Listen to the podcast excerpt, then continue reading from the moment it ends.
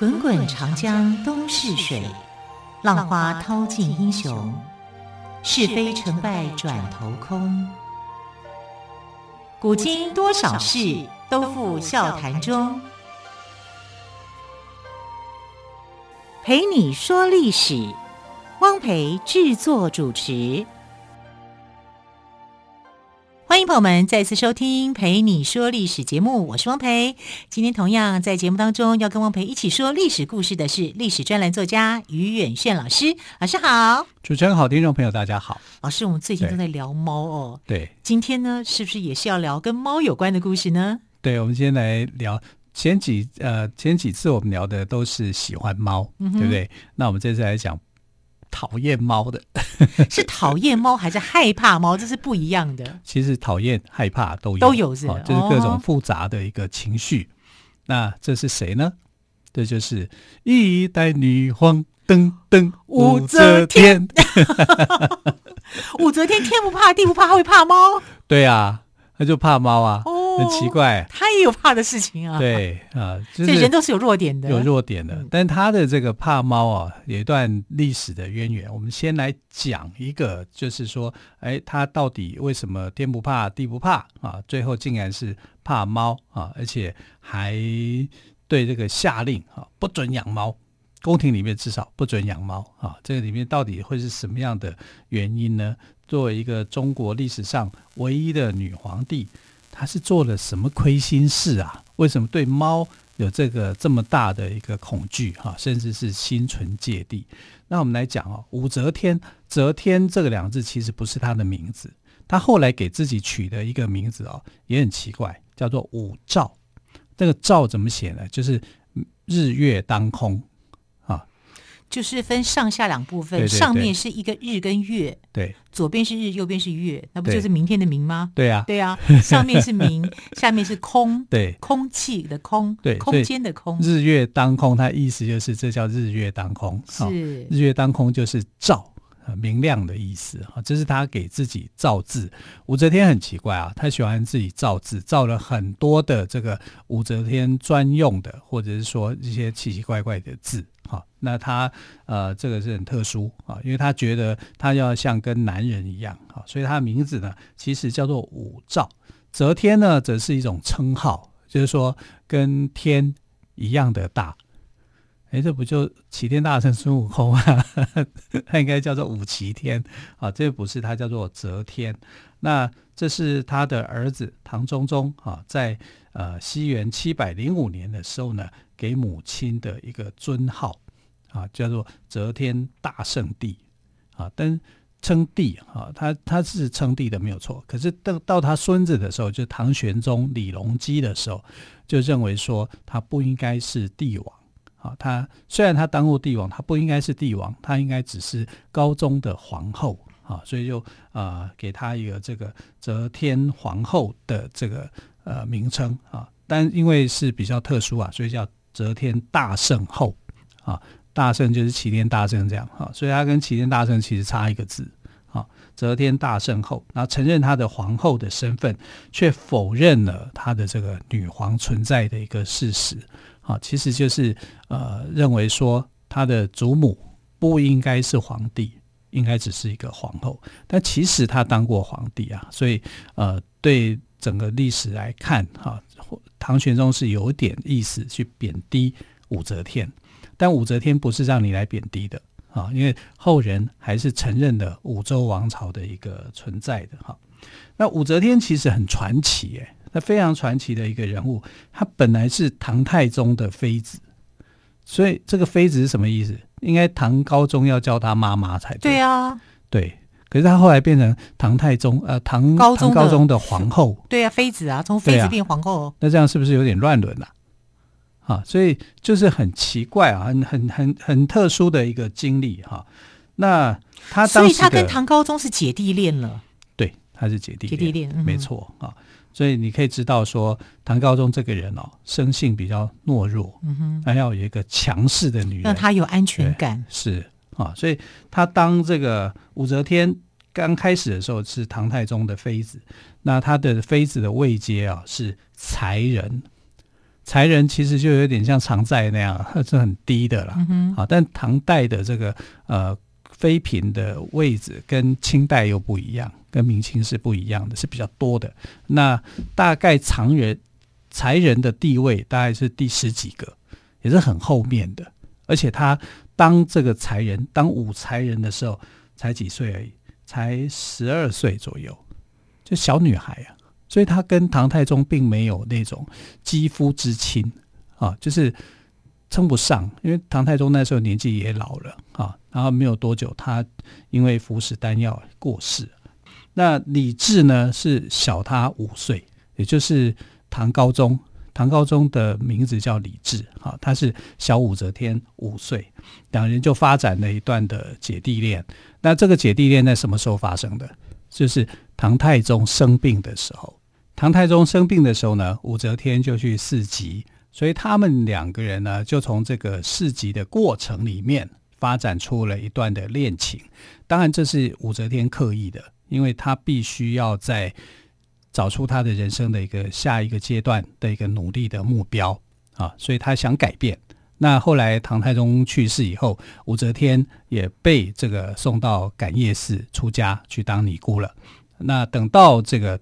高宗上任以后，他的王皇后啊就觉得，呃，里面一个妃子叫萧淑妃，两个人呢争宠，争宠的时候，他就想要利用这个武则天啊，在感业寺的武则天啊，当做是他的一个对付萧淑妃的一个像是一个利器一样啊，就把它找出来，而且那时候给他的一个妃位的名号是很前面的，本来他在唐太宗的时候叫武才人，等到他的高宗的时候呢，就变成。武昭仪啊，昭仪就很前面了啊，几乎要到类似像贵妃这样的一个身份。那武昭仪呢，就进入到了这个呃唐高宗的一个视野，他们本来就认识啊，所以王皇后也达到了她的目标，整肃了萧淑妃。但王后王皇后没有想到的是，她也成为武则天所整肃的对象。所以我们看武则天的一个历程啊。她从十二岁变成了武才人，过了十二年还是武才人，好，等于二十几岁都还是这个样的一个位置。从武才人，然后后来变成了感业寺的尼姑啊，然后到高中的时候变成了武昭仪。武昭仪，哦，这个中间的变化非常非常的大啊，而且他能够掌握每一次改变他命运的时刻。这个时候就是，那当然这时候他必须要跟王皇后来携手合作来。赶跑，或者是说让萧淑妃的气焰能够压下来，那就是用他的跟高宗之前的这种姐弟恋的这种关系。那王皇后也开始，就是一开始的时候就是非常非常的支持这个武昭仪的各种的行为，因为他要扳倒这个对手嘛。萧淑妃是高宗很宠爱的一个妃子，那萧淑妃开始跟武武昭仪干关系还不错。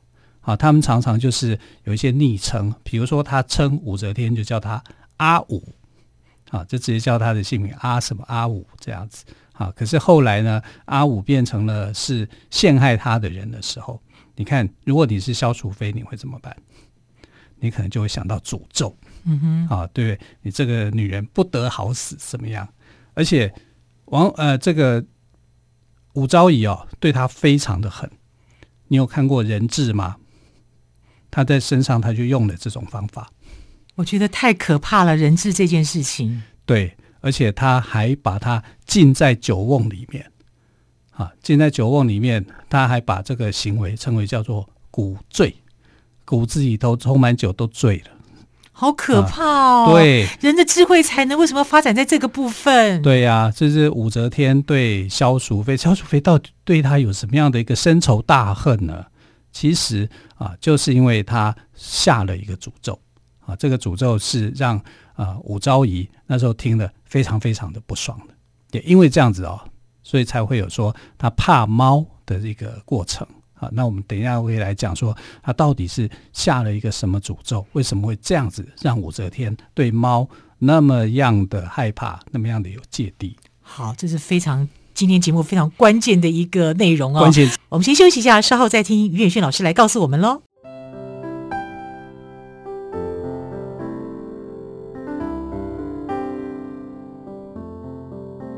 听见台北的声音，拥有颗热情的心，有爱与梦想的电台，台北广播 FM 九三点一。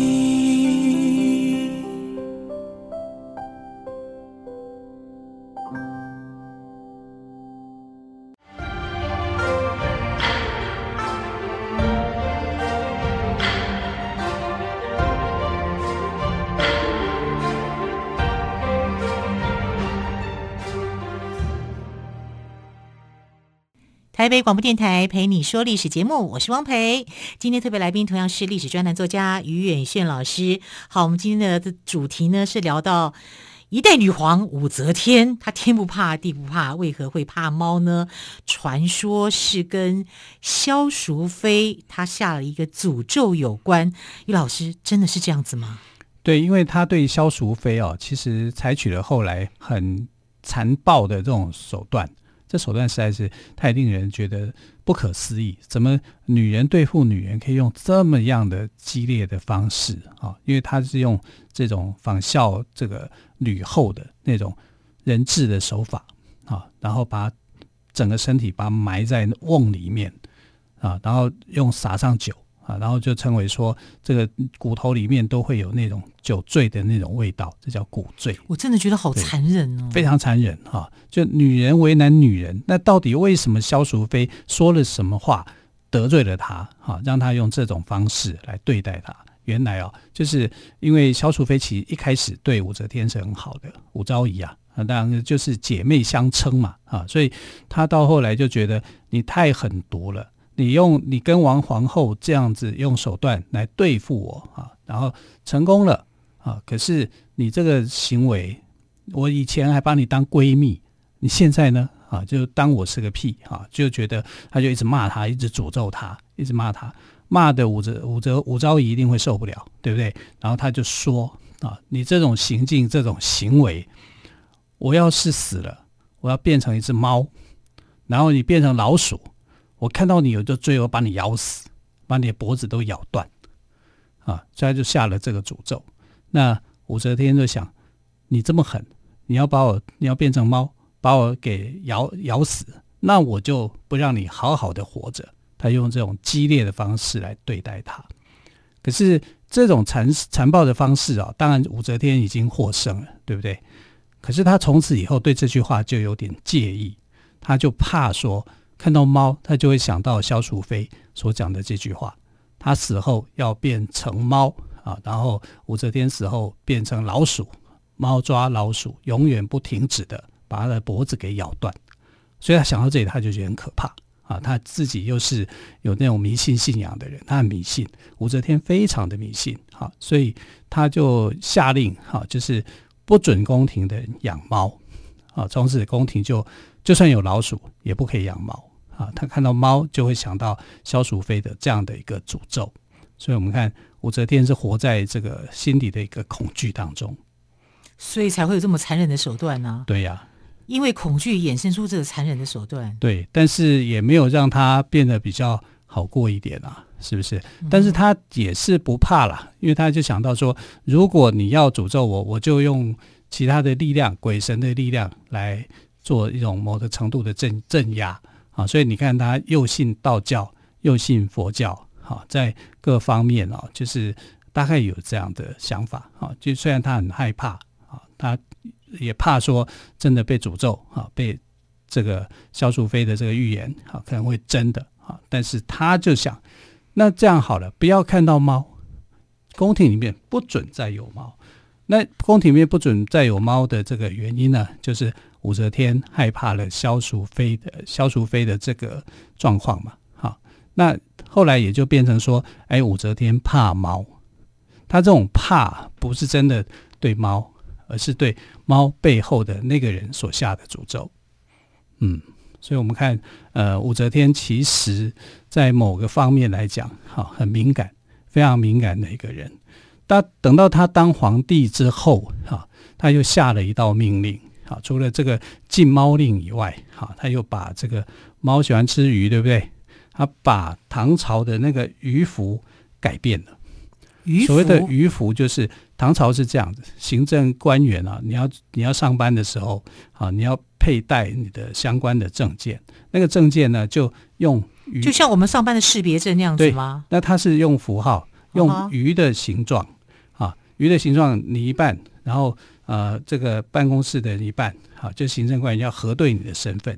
然后你合在一起，你才能够进入。对，这叫两两相符嘛。对啊，你要要要符合。那他们之前呃是用鱼的形状，为什么要用鱼的形状呢？因为想到鱼，你就会想到哪种鱼？鲤鱼嘛，因为鲤鱼是那个时候的高贵的呃赠品啊，所以想到鱼会想到鲤鱼，想到鲤会想到谁呢？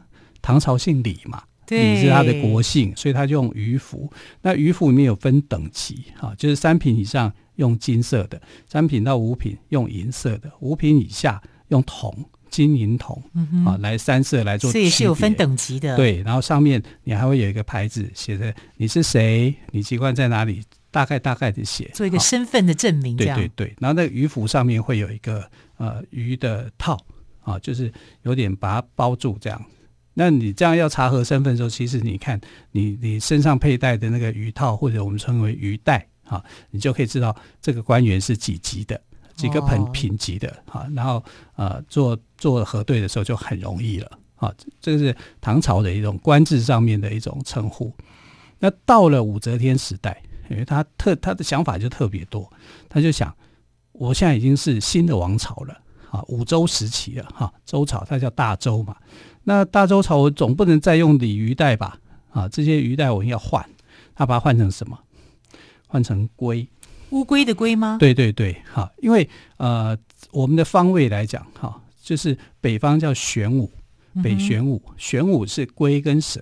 那、啊、你做一条蛇很可怕，做一个乌龟好像还蛮吉祥，而且还很长寿。对对对，所以他就把鱼符改为叫龟符，还所以就有金龟。银龟，所以金龟婿这样来的吗？是的，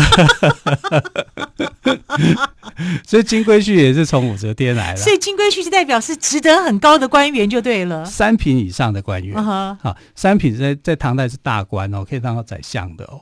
好，所以。调得金龟婿的话，就表示你找到的是一个嫁入豪门了。对，嫁入豪门意思是一样的。哦，所以我不要嫁银龟婿跟铜龟婿，多难听啊！铜、哎、龟就 听起来怪怪的，也不是不好了，是听起来怪怪的。哎，没有，至少没有干龟就好。杠龟啊，所以金龟婿是从这里来的。哦，从武则天时期来的。对对对，他把这个呃，朱门查核身份的。金鱼符改为叫做金龟符，嗯，啊金龟符那是金龟婿嘛？要当金龟婿哪有那么容易啊？三品以上的官员啊，所以你不要埋怨了哈。所以你调得金龟婿，你要知道你的老老公一定是在当大官的嘛，当大官早起你根本见不到面啊，你就不要当什么深宫怨妇了，对不对啊？所以金龟婿就是这样来。啊，还蛮有意思，蛮有意思的。对，但但是武则天呢，怕猫也是这样，是事实的啊。对，是他是不是真的怕猫？我觉得心理因素啊，可能他对猫就有还有他的纠结，有纠结啊。因为萧淑妃的事，萧淑妃的这种诅咒，让他感到害怕跟不安啊。但害怕跟不安，他就禁猫令，宫廷不可以养猫。好，那宫廷不能养猫，那万一有老鼠怎么办呢？那叫狗来追啊！不行，那不就变成狗拿耗子，多管闲事？哎，没错，没错。那我们来看哈，就是武则天称帝之后啊，在这个西元七百年的时候，也就是当时他的这个年号叫九世元年啊，他其实生了一场病。那生病的人就会胡思乱想，就想到很多啊。他那个时候也想到萧淑妃啊，所以就想要请道士啊，这个呃，就是帮忙他去脱险。而道士治好他以后，本来他其实他的信仰里面很奇怪，一下子佛教，一下道教。那道士治好他以后呢，他就觉得他应该要去除罪，除罪就是说，呃，去，因为他犯了很多错。啊，他想请道士帮他去在这个河南嵩山这里啊，下了一个叫除罪金简。金简就是向上天去祷告，向上天去祈求说：“哎，我犯的罪，我希望能够改过。”那这个罪名里面有一个，其实就是对萧淑妃啊，他害死了萧淑妃他希望跟呃这个萧淑妃害死萧淑妃这件事情去认错啊，然后呃他也向三官大帝哈、就是希望呃他所有犯的这个罪过都能够获得赦获得赦免啊，萧淑妃的错也是其中一个。那之后这个西元七百零五年的时候，就是武则天生了重病啊，这次的重病呢，他就知道自己的年限也差不多了，因为他已经八十几岁了。武则天当皇帝的时候，他他太活太久了，活很久啊，大概大概就是长命的关系。他当你看他当皇帝的时候是七十几岁，七十几岁当皇帝，他是等漫长的一个时间的一个等待啊，等到他八十六岁的时候啊，他就过世啊。这当中他当了十四年又四个月的皇帝，可是当了皇帝以后呢，那个礼堂又重新恢复啊，就是呃张柬之。他这些宰相们哈，就是重新的把这个李唐的势力给找回来，迎立唐中宗复位啊。但唐中宗也不是一个很称职的皇帝啊，所以后来他的老婆就韦后，韦后又用了一些方法，韦后就想当家，就想说我要效法武则天这样子。对啊，但是韦后是不自量力啦，所以那段时间有段时间的唐朝的历史变得显得非常的乱。好。那后来，武则天是以皇后的身份，哈，跟唐高宗合葬在乾陵，而且他陵陵墓前面呢立了一个无字碑。本来碑要有文，哈，碑文上通通有，通常有文字啊。对呀、啊，但它是无字。但现在你看那个碑文是有字的。那这个无字是他要求的，还是后人就是当朝的当朝的官员不给他写字呢？没有，是他要求的。他说我要立一个无字碑，因为我不知道别人会怎么说我。我也不知道该说些什么，我的事情难以评说。他的想法真的很特别。对呀、啊，可是你知道现在看无字碑里面有好多字，都后面的人写的。要是到此一游之类的吗？哎，那是孙悟空做的事。哦，对。啊，那无字碑就是希望他的是非功过留给后人后人来做评断。对，他自己是不说的。啊，所以武则天还是一个。传奇女子，传奇女子真的是传奇，中国历史上第一个女皇帝啊，敢做敢当。真的很特别。我要是七十几岁的话，我含饴弄孙就好了，我还会想当皇帝吗？对啊，就哎，她也很特殊哦。她的第一任老公是皇帝唐太宗，嗯哼，第二第二任的老公是皇帝，也是皇帝。对，然后她的儿子啊，第三个儿子啊，唐中宗是皇帝。啊，第四个儿子唐睿宗是皇帝，也是皇帝，他自己自己也是皇帝，也是皇帝，有皇帝的命啊！呃，本月是皇帝世家这样的，而且还是女皇帝哈，这影响是非常非常大的。所以后来唐玄宗为了要消除这个女祸哈，就是呃武则天带来的影响力实在太大，所以他就做了一些限制啊。从这个武则天从皇帝变成皇后，你就可以看得出来。还有就是他后来对一些呃女官的一些限制，其实还是有的啊，因为等于是怕到了，觉得唐朝怎么会出现一个这女人当家的这个局面？因为武则天过世以后，就是韦后的那一段啊是很乱的啊，是非常的一个乱的一个时期。那这个乱的时期让唐玄宗。唐玄宗后来是呃结束了这个韦后之乱，韦后之乱结束以后，他的想法里面呢、就认为说应该要压制那个时候非常蓬勃的一个女权。好，非常谢谢岳轩老师今天特别播出时间来跟我们讲。武则天为什么怕猫的这个典故哦，真的是其来有自。我相信她在晚年的时候也非常的后悔，是，所以才会有找道士做法啦，还有还有祈福啦这些种种的一些行为。非常谢谢于老师喽，亲爱的朋友，我们就下个星期一再会，拜拜。